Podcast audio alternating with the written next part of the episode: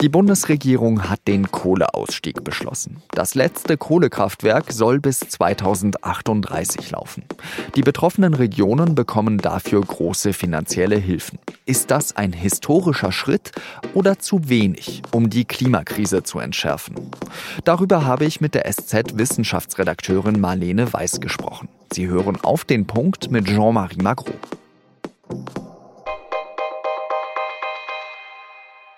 Bundeswirtschaftsminister Peter Altmaier ist richtig stolz, als er an diesem Freitagmorgen im Bundestag einen bedeutenden Schritt verkünden darf. Heute beenden wir mit den vorliegenden Gesetzen die Kohleverstromung in Deutschland rechtssicher, wirtschaftlich vernünftig, sozial ausgewogen und verträglich. Das fossile Zeitalter in Deutschland geht mit dieser Entscheidung unwiderruflich zu Ende.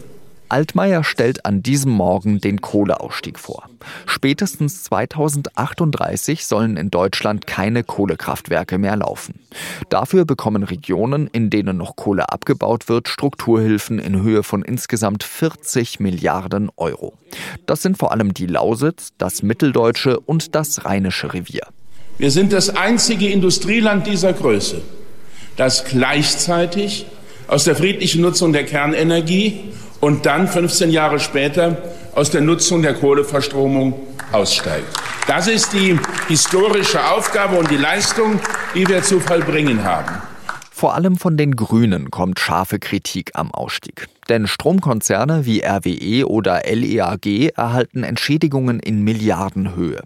Außerdem geht den Grünen der Ausstieg zu langsam, sagt die Parteivorsitzende Annalena Baerbock. Es wäre der Tag gewesen, die Klimakrise mit der Werbe und Entschlossenheit zu bekämpfen wie die Corona-Krise. Und das machen sie nicht. Stattdessen legen sie de facto ein 18 Jahre langes finanzielles Kohleabsicherungsgesetz heute hier vor. Noch drastischer formulieren es die Aktivistinnen von Fridays for Future. Die Studentin Leonie Bremer sagt, mit diesem Gesetz würden die Klimaziele von Paris nie erreicht werden. Wir werden auf jeden Fall weiter protestieren, denn was da verabschiedet wird, bedeutet, dass die gesamte Kohlebewegung der letzten Jahre komplett verarscht wurde von der Bundesregierung und das lassen wir auf gar keinen Fall auf uns sitzen und das braucht einen neuen Eskalationslevel. Ist dieser Kohleausstieg also der große Wurf oder nicht? Darüber habe ich mit unserer Wissenschaftsredakteurin Marlene Weiß gesprochen.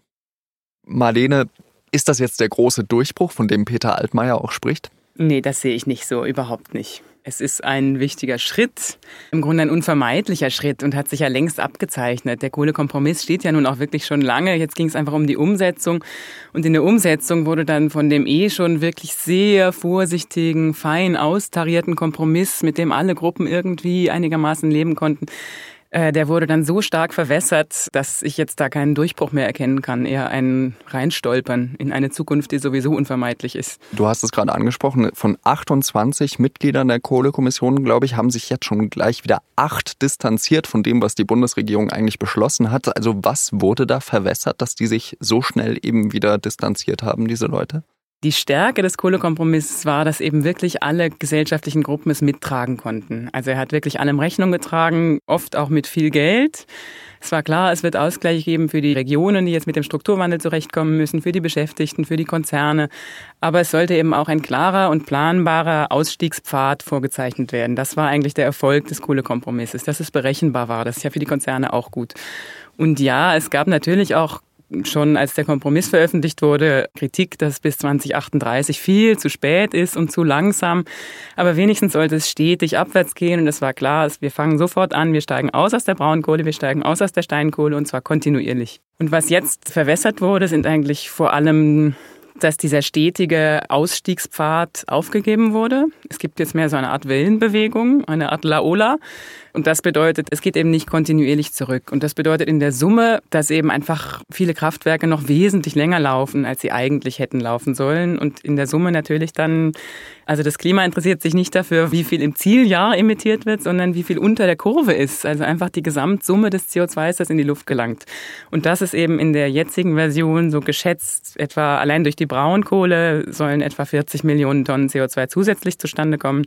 Allein jetzt im Vergleich zum Kohlekompromiss durch diese weiteren Jahre, die man der Braunkohle geschenkt hat. Und das ist schon eine ganze Menge. Das ist einfach ärgerlich.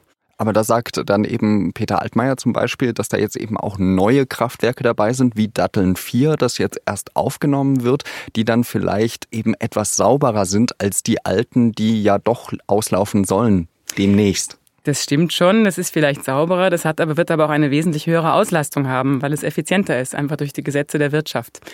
Ähm, es lohnt sich einfach mehr Datteln laufen, Datteln 4 laufen zu lassen, ein modernes Kraftwerk. Ähm, und das bedeutet, das ist ein bisschen so ein Grundproblem des ganzen Kohleausstiegs. Man redet eigentlich nicht über CO2-Emissionen, sondern über Kapazitäten.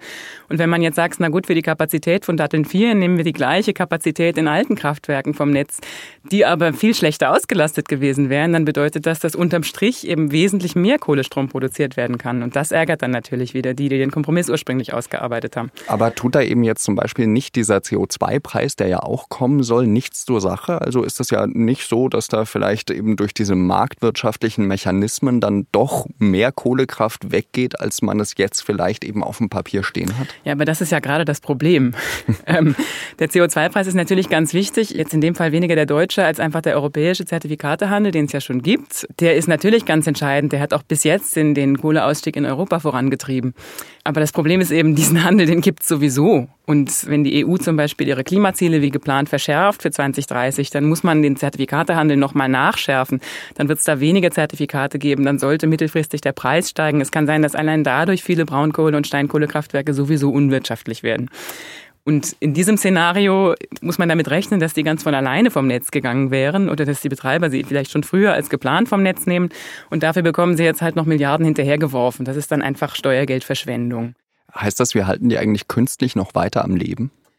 Nee, das würde ich nicht sagen unbedingt. Kann in Einzelfällen vorkommen, aber grundsätzlich, wenn es unwirtschaftlich ist, ein Kraftwerk zu betreiben, dann betreibt man es auch nicht, wenn man Entschädigung dafür bekommt.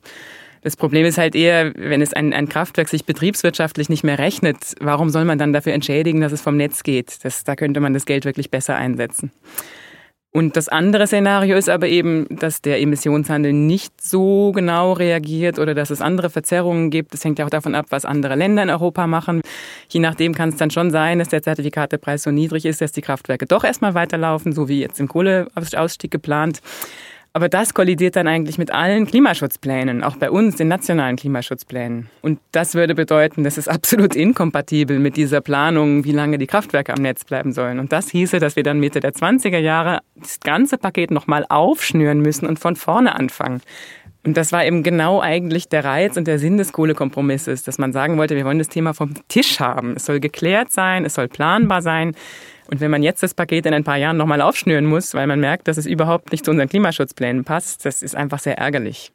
Peter Altmaier sagt ja eben auch, wir haben ja quasi die Jahrhundertaufgabe vor uns, nämlich bis 2022 aus der Kernenergie auszusteigen und dann eben auch noch bis 2038 aus der Kohlekraft.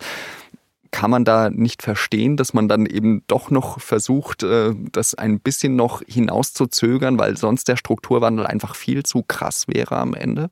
Naja, aber grundsätzlich ist ein Strukturwandel ja eigentlich einfacher, wenn er langsam und kontinuierlich vor sich geht, als schnell.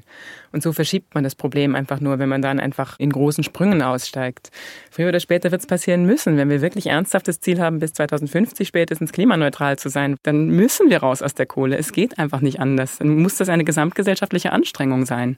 Und das Problem immer weiter nach hinten zu schieben und mit möglichst vielen Milliarden um sich zu werfen, damit es weniger wehtut, das finde ich nicht unbedingt zielgerichtet. Da habe ich das Gefühl, da hätte man besser einmal gescheit nachgedacht.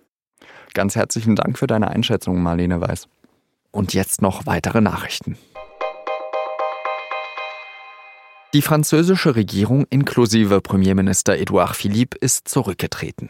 Der Schritt ist aber nicht überraschend. Die Partei des Präsidenten Emmanuel Macron, La République en Marche, sucht nach einem Weg zurück in die Erfolgsspur.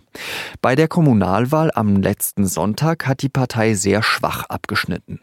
Obwohl Premierminister Philippe relativ beliebt war, sah sich Macron zum Handeln gezwungen.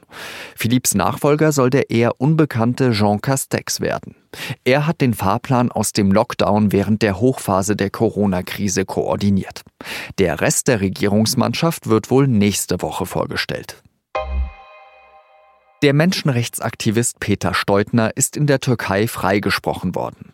Steutner war wegen Terrorverdachts angeklagt. Neben Steutner sind in Istanbul noch sechs weitere Menschenrechtler freigesprochen worden.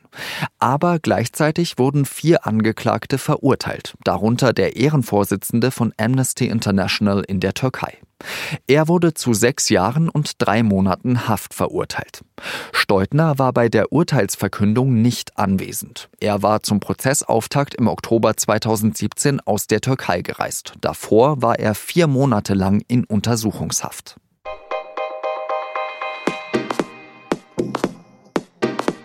Kein anderes Land in Europa hat das Coronavirus so früh und vor allem so hart getroffen wie Italien.